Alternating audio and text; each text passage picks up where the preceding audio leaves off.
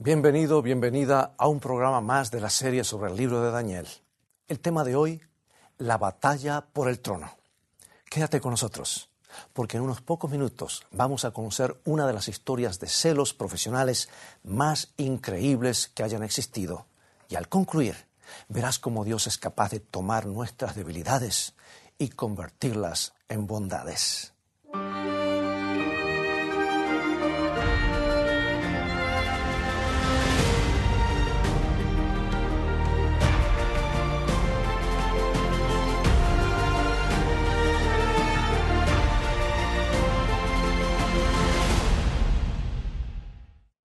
Vivimos en un mundo que pone énfasis en la excelencia profesional y probablemente sea bueno.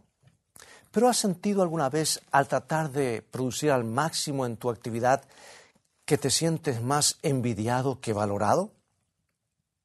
¿Que por algún motivo las personas con las que trabajas preferirían verte fracasar porque se sienten amenazadas por tu esfuerzo y capacidad? La vida de quienes se sienten objeto de los celos profesionales puede ser muy miserable. Se largan rumores junto al dispensador de agua. Se cometen asesinatos solapados de la reputación en el salón del almuerzo. Y antes de que puedas darte cuenta se destruyen la carrera de alguien, su reputación y su forma de ganarse la vida. Y en casi todos los casos, el verdadero problema es el orgullo la tendencia natural de los seres humanos pecadores a creerse que son más de lo que deberían. Y la Biblia revela que esa es la causa subyacente de casi todos nuestros problemas, desde el asesinato hasta los celos y la ira.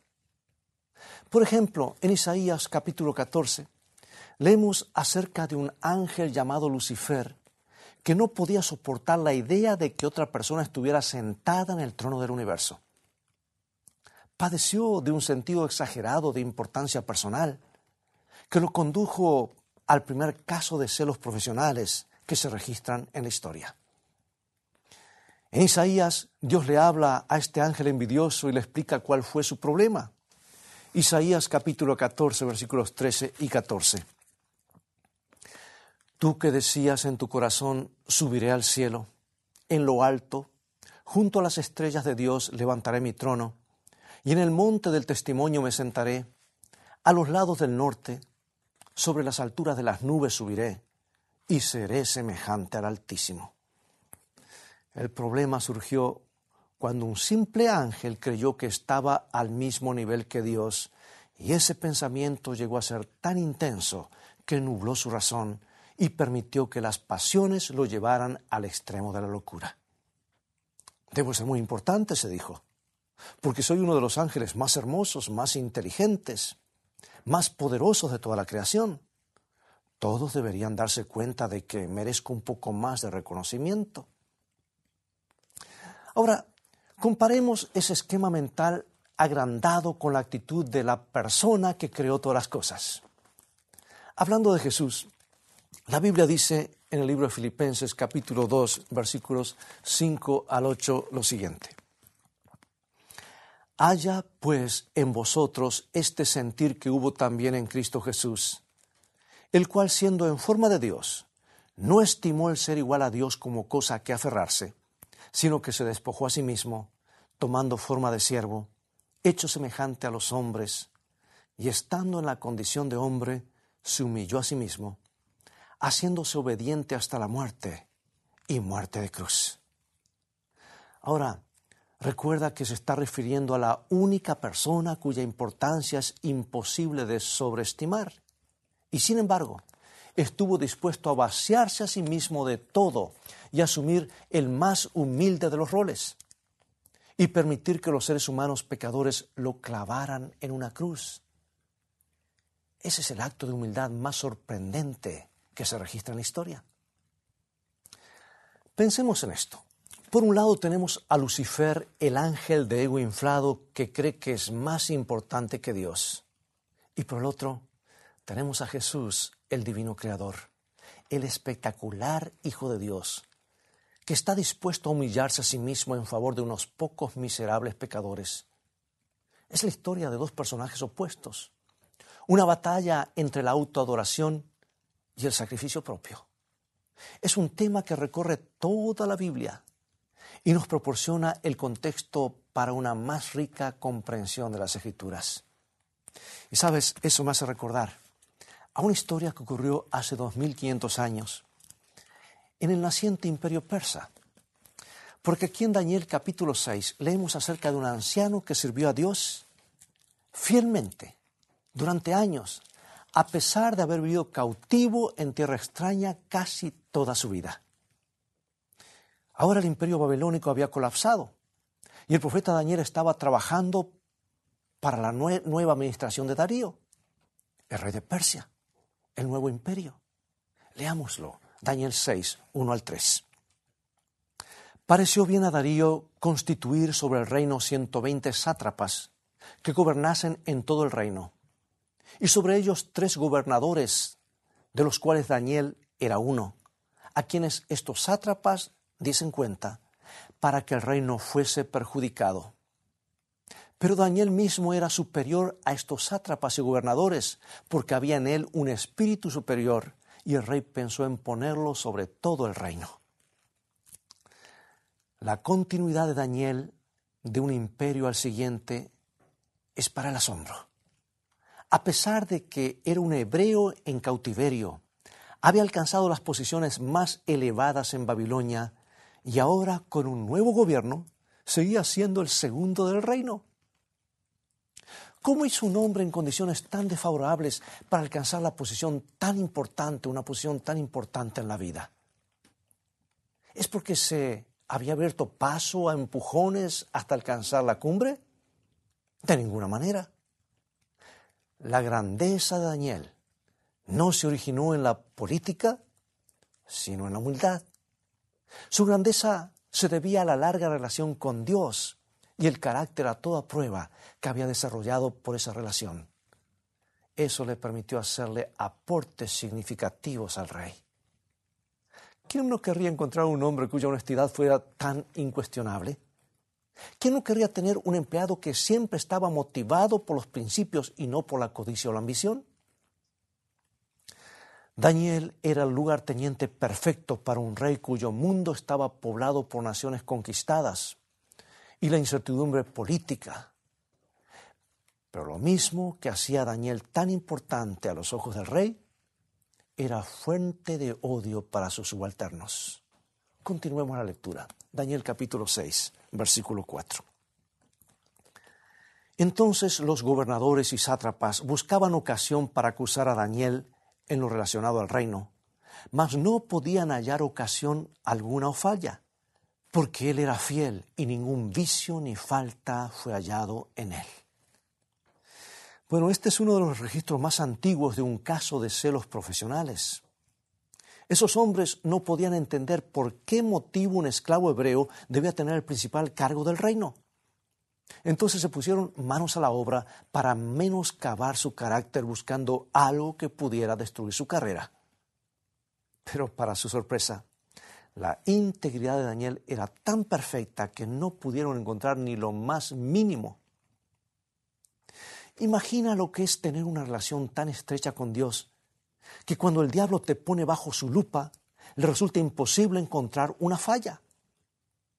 Imagina lo que es que el carácter de Dios brille tan intensamente en tu vida que el mundo no puede encontrar tus fallas. Si estás ante una persona inteligente, querrá ser como tú. Pero a quienes están cargados por los celos, los que han bebido del vino de Babilonia, solo les provoca aún más el deseo de destruirte. Y eso es exactamente lo que le sucedió a Daniel. Leemos en Daniel 6:5. Entonces dijeron aquellos hombres, no hallaremos contra este Daniel ocasión alguna para acusarle, si no la hallamos contra él en relación con la ley de su Dios. El carácter de Daniel era tan perfecto que no pudieron encontrar ni la más mínima falla. Solo les quedaba su virtud positiva y las torcerían al punto de llegar a usarlas en su contra. Ellos sabían que Daniel daba un lugar preponderante a los diez mandamientos de la ley de Dios. Y si podían generar una situación en la cual el cumplimiento de esa ley fuera peligroso o absurdo, quizás podrían atraparlo. Y en este punto de la historia, amigos, oculto apenas bajo la superficie encontramos el relato del complot original de Lucifer contra Dios. Para ocupar el trono de Dios tendría que arrojar dudas sobre el carácter divino y poner a los ángeles en su contra. Pero el carácter de Dios no es, no es cosa fácil de difamar, particularmente frente a miles de millones de ángeles que están diariamente ante su presencia. Entonces lo único que se puede hacer es tomar sus atributos positivos y tergiversarlos al punto de poder usarlos en su contra. Y el diablo decidió tirarse contra la ley moral, el fundamento mismo del gobierno de Dios. Recordarás que en el Antiguo Testamento la presencia de Dios se manifestaba literalmente sobre el arca de la alianza, convirtiéndola en un símbolo tangible de su trono. Y en el interior del arca, justo bajo la tapa conocida como asiento de misericordia o propiciatorio, había una copia de los diez mandamientos originales, grabada en piedra por el dedo de Dios mismo. Su ley estaba en su trono. Y eso quiere decir que los diez mandamientos, que son reglas para una vida de felicidad, constituyen la base del gobierno divino. Mira lo que dice 1 San Juan capítulo 3 versículo 4. La Biblia dice que el pecado es infracción de la ley. Lo que significa que toda vez que un ángel maligno convence a alguien de pecado, está haciéndolo cuestionar la importancia de la ley de Dios. Y sabes, esa ha sido la base del ataque de Satanás contra el reino de Dios desde el mismo comienzo. Desde el Génesis al Apocalipsis. La Biblia nos cuenta la historia de los ataques de Satanás a la ley de Dios porque en realidad él sabe que la ley es una vívida imagen del carácter perfecto de Dios. Y en el jardín del Edén, Satanás le preguntó a Adán y Eva si realmente creían que el pecado traería como consecuencia la muerte. Es posible que Dios esté tratando de esconderles algo, les dijo. Quizá el precio de quebrantar la ley de Dios no sea la muerte, y al quebrantarla descubrirán que pueden ser tan importantes como Dios. Miren, yo soy una serpiente y estoy hablando. Claro, estoy parafraseando, obviamente. Pero esa es la esencia del argumento del diablo en el capítulo 3 de Génesis. Está tratando de convencer a Adán y Eva para que duden de las palabras de Dios. Y está tratando de convencerlos de que tienen todo el derecho de ser tan importantes como su Creador. ¿Apela eso a nuestra naturaleza? Claro que sí. Pero el diablo está tratando de hacerlos cometer el mismo pecado que él cometió. Y al final de la Biblia tenemos otro buen ejemplo de la forma en que actúa el diablo. Porque en Apocalipsis capítulo 13 trata de convencer a todo el mundo, bajo pena de muerte, que se incline y adore a la imagen de la bestia, una clara violación de la ley moral de Dios redactada en los diez mandamientos. Ahora es muy interesante que en Apocalipsis 14, versículo 12, Dios escribe a los que permanecen leales a Él como los que guardan los mandamientos de Dios y tienen la fe de Jesús. Por eso en el libro de Daniel capítulo 6, no debería sorprendernos que un grupo de hombres malvados trataran de atrapar a Daniel en base a su fidelidad a la ley de Dios. Es que trataron de crear una situación en la que Daniel se vería forzado a cuestionar la importancia de obedecer a Dios. Y esa es la estrategia que el diablo ha venido utilizando durante mucho tiempo, incluso hoy. Trata de generar situaciones donde la obediencia puede ser cuestionable están, por ejemplo, los que promueven la idea de, que, de la relatividad, relatividad moral, que escriben ejemplos en los que un código moral absoluto podía perder su vigencia. ¿Hay que ser simplemente siempre honrado? preguntan ellos. Incluso si el robo me permite alcanzar un bien mayor. Como ves, el diablo puede hacer que una exigencia de Dios parezca contradecirse con otra para poder cuestionar todo el sistema moral divino. Y uno de sus trucos, favoritos es hacer que las enseñanzas de Dios parezcan contradictorias. Y francamente, Cuando uno está tratando con seres humanos egoístas, no es difícil generar un poco de confusión, ¿verdad? Oh, cuando el diablo descubrió que no podía atrapar a Daniel en cuestiones de moralidad, trató de confundir el asunto y hacer aparecer como que es imposible obedecer a Dios. Él trató de crear la impresión de que el tiempo y las circunstancias han cambiado y que los requerimientos de la ley de Dios ya no se aplican de la misma forma que antes. No pudo hacer que Daniel cometiera un error, entonces trató de evitar que hiciera el bien, de un extremo al otro. Y Daniel 6.7 nos dice que sus enemigos corrieron al recinto del trono de Darío y lo convencieron de firmar una ley que decía que por 30 días nadie podía orar a ningún dios salvo al rey de Persia. Que cualquiera que quebrante esta ley, oh majestad, sea echado en el foso de los leones. Yo no sé cómo hicieron para convencer al rey para que firmara esa ley, pero porque la Biblia no lo cuenta. Pero el lenguaje original sugiere que manifestaron un alto grado de ansiedad y se precipitaron sobre el rey de improviso, por lo que es posible que hayan presentado su ley como una cuestión de suma urgencia. Puede que le hayan sugerido que la seguridad del reino estaba siendo amenazada y se necesitaba una ley para mantener la unidad. No sé qué le dijeron, porque la Biblia mantiene el silencio en esto. Pero hay algo que sabemos con certeza eso va a volver a suceder. ¿Y cómo lo sé? Veamos. En amplios y hermosos trazos la historia de la fidelidad de Daniel nos señala los últimos días de la historia del mundo, cuando nuevamente, por alguna razón que aún desconocemos, la población correrá a las más altas autoridades del planeta para que promulguen una ley universal por la falsa adoración. Y amigos, según Apocalipsis 13, la vida de los cristianos estará en juego. Y si la historia de Daniel es un indicio de lo que sucederá, el punto en cuestión será el rechazo del pueblo de Dios a abandonar los mandatos morales divinos o los mandatos morales de Dios. Y el panorama se presenta muy desalentador. Pero por ello mismo estoy feliz de tener la historia de Daniel. Porque a pesar de la terrible persecución decidió permanecer leal. Hubiera podido orar en su cama, fuera de los ojos de los inquisidores, pero no lo hizo. No permitió que lo intimidaran. Se mantuvo junto a la ventana afirmando públicamente su amor a Dios.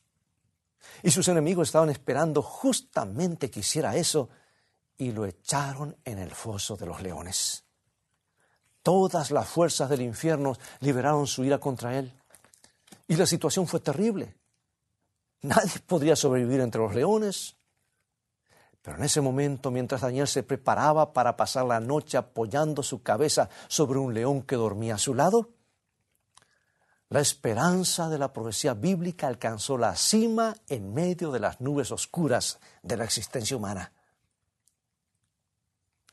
Es posible que hayas leído esta historia un millón de veces, pero quiero invitarte a hacerlo una vez más. La Biblia dice que Daniel fue arrojado al foso y la entrada fue cerrada con una piedra y sellada con un sello real. Y en ese momento oscuro tenemos una vislumbre de lo que sucede tras las bambalinas cada vez que alguien debe enfrentar la persecución por su fe en Dios. En ese momento de la historia, Jesús hace su ingreso en la línea de fuego del gran conflicto entre el bien y el mal y coloca su mano herida por los clavos sobre nuestro hombro para darnos ánimo. En el interior del foso de los leones está presente la historia de Jesús. Como ves, ni el propio Hijo de Dios se libró de pasar por momentos difíciles. La Biblia dice que aunque era el inocente Cordero de Dios, se desplomó sobre sus rodillas en el Getsemaní y bajo el peso de los pecados del mundo. Padeció una agonía tal que la sangre comenzó a fluir de su piel. Padre, no quiero, no quiero pasar por esto, oró, pero estoy aquí para hacer tu voluntad. Voy a salvar a toda esta gente. Se mantuvo firme ante los ataques más poderosos del diablo el inmaculado Hijo de Dios, pendió de la cruz y exhaló su último suspiro. Esa es la historia que está detrás del foso de los leones. Un ángel envidioso trató de destruir al perfecto Hijo de Dios. Trató de empañar su carácter y cuando no tuvo éxito lo llevó hasta la muerte vergonzosa de la cruz. Los gritos burlones de la multitud son apenas un reflejo de la ancestral batalla por el trono de Dios. La Biblia dice que tomaron el cuerpo sin vida de Jesús y lo depositaron en una tumba. Hicieron rodar una piedra gigantesca para sellar la entrada, demostrándole simbólicamente a todo el universo que el diablo había ganado y Dios estaba muerto. Pero al tercer día, al tercer día muy temprano, en la madrugada, los que amaban a Cristo descubrieron que estaba nuevamente con vida. Ahora, amigo y amiga, consideremos nuevamente la historia de Daniel y descubriremos algo. Las fuerzas del mal convencieron al rey para que destruyera a un ser que amaba de la misma manera que convenció a la raza humana para que crucificara a Jesús. Carcomido por la ansiedad, Darío da vueltas en la cama sin poder dormir pensando que lo que había hecho, lo que había hecho Daniel. Cuando contemplamos a Jesús colgado de la cruz, sentimos remordimiento en lo profundo de nuestro corazón porque nuestros pecados lo han llevado allí. Cuando fuimos engañados por primera vez para pecar contra Dios, no imaginábamos siquiera que las consecuencias serían tan desastrosas. Nunca imaginamos que un simple pecado podía clavar al Hijo de Dios sobre una cruz. Pero ahora podemos verlo. Nuestros crímenes contra la ley de Dios pusieron los clavos en sus manos y sus pies. Y nuestro pecado lo depositó en la tumba. Pero ese no es el fin de la historia. Daniel 6, 19 y 20. El rey, pues, se levantó muy de mañana y fue apresuradamente al foso de los leones.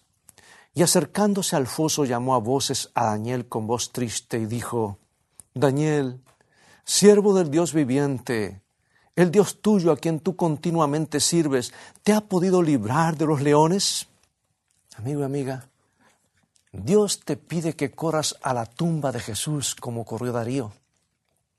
Y quiere que lo llames. ¿Estás bien, Jesús? ¿Va a estar todo bien?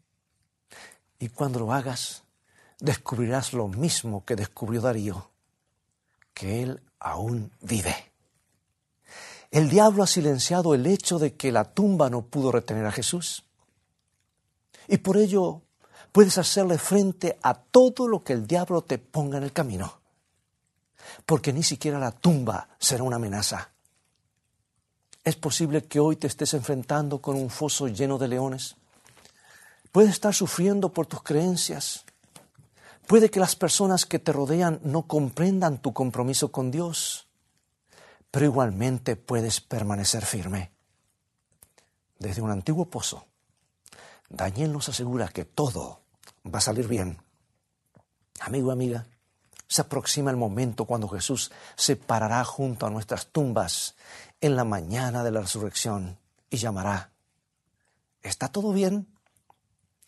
Y lo hará con una sonrisa en el rostro, porque sabe cuál será la respuesta. Acompáñame en oración. Padre Celestial, estamos maravillados con la vida de Daniel y anhelamos la misma fortaleza y pureza de carácter que le diste a Él. Llena nuestros corazones y llévanos a una relación más íntima contigo. Enséñanos a contemplar la tumba vacía de Jesús y a creer que ni siquiera la tumba podrá ser una amenaza real.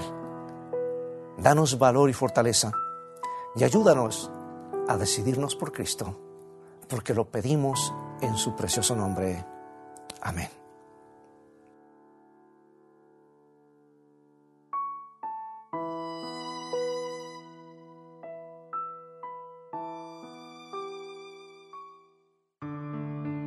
Nuestro Padre Celestial, está esperando derramar sobre nosotros la plenitud de sus bendiciones.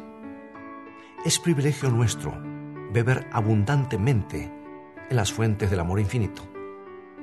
Qué extraño que oremos tan poco. Dios está pronto y dispuesto a oír la oración sincera del más humilde de sus hijos. ¿Por qué han de ser los hijos e hijas de Dios tan remisos para orar? Cuando la oración es la llave en la mano de la fe para abrir el almacén del cielo, en donde están atesorados los recursos infinitos de la omnipotencia?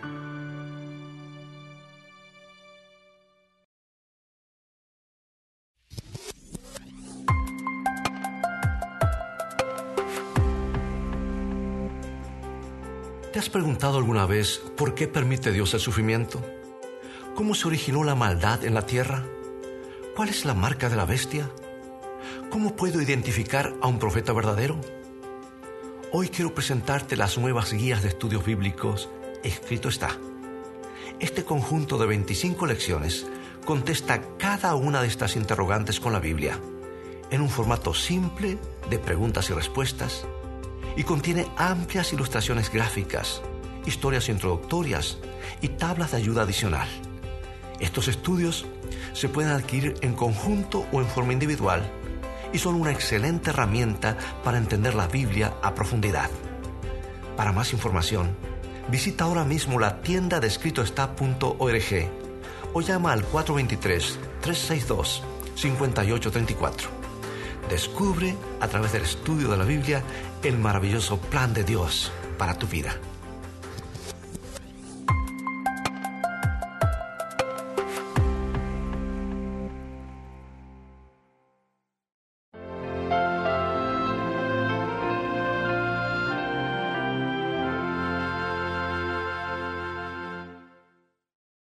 Gracias por acompañarnos. Ha llegado el momento de despedirnos. Y con este programa estamos finalizando esta miniserie sobre algunos episodios claves en el libro de Daniel. Pero hay mucho más para aprender en este maravilloso libro histórico y profético que nos da las bases para una mejor comprensión de la profecía bíblica en nuestros tiempos. Ahora, si quieres tener más material para meditar, visítanos en nuestra página web escritoestá.tv donde encontrarás una gran cantidad de recursos para el estudio de la Biblia, todos en un formato fácil de usar. Puedes mirar aún las transmisiones de otros programas de Escrito está en forma totalmente gratuita y tendrás la oportunidad de comprender la Biblia como nunca antes en los estudios de Daniel y Apocalipsis que ofrecemos. Dios te bendiga y te guarde en su amor y recuerda, escrito está, no solo de pan vivirá el hombre, sino de toda palabra que sale de la boca de Dios.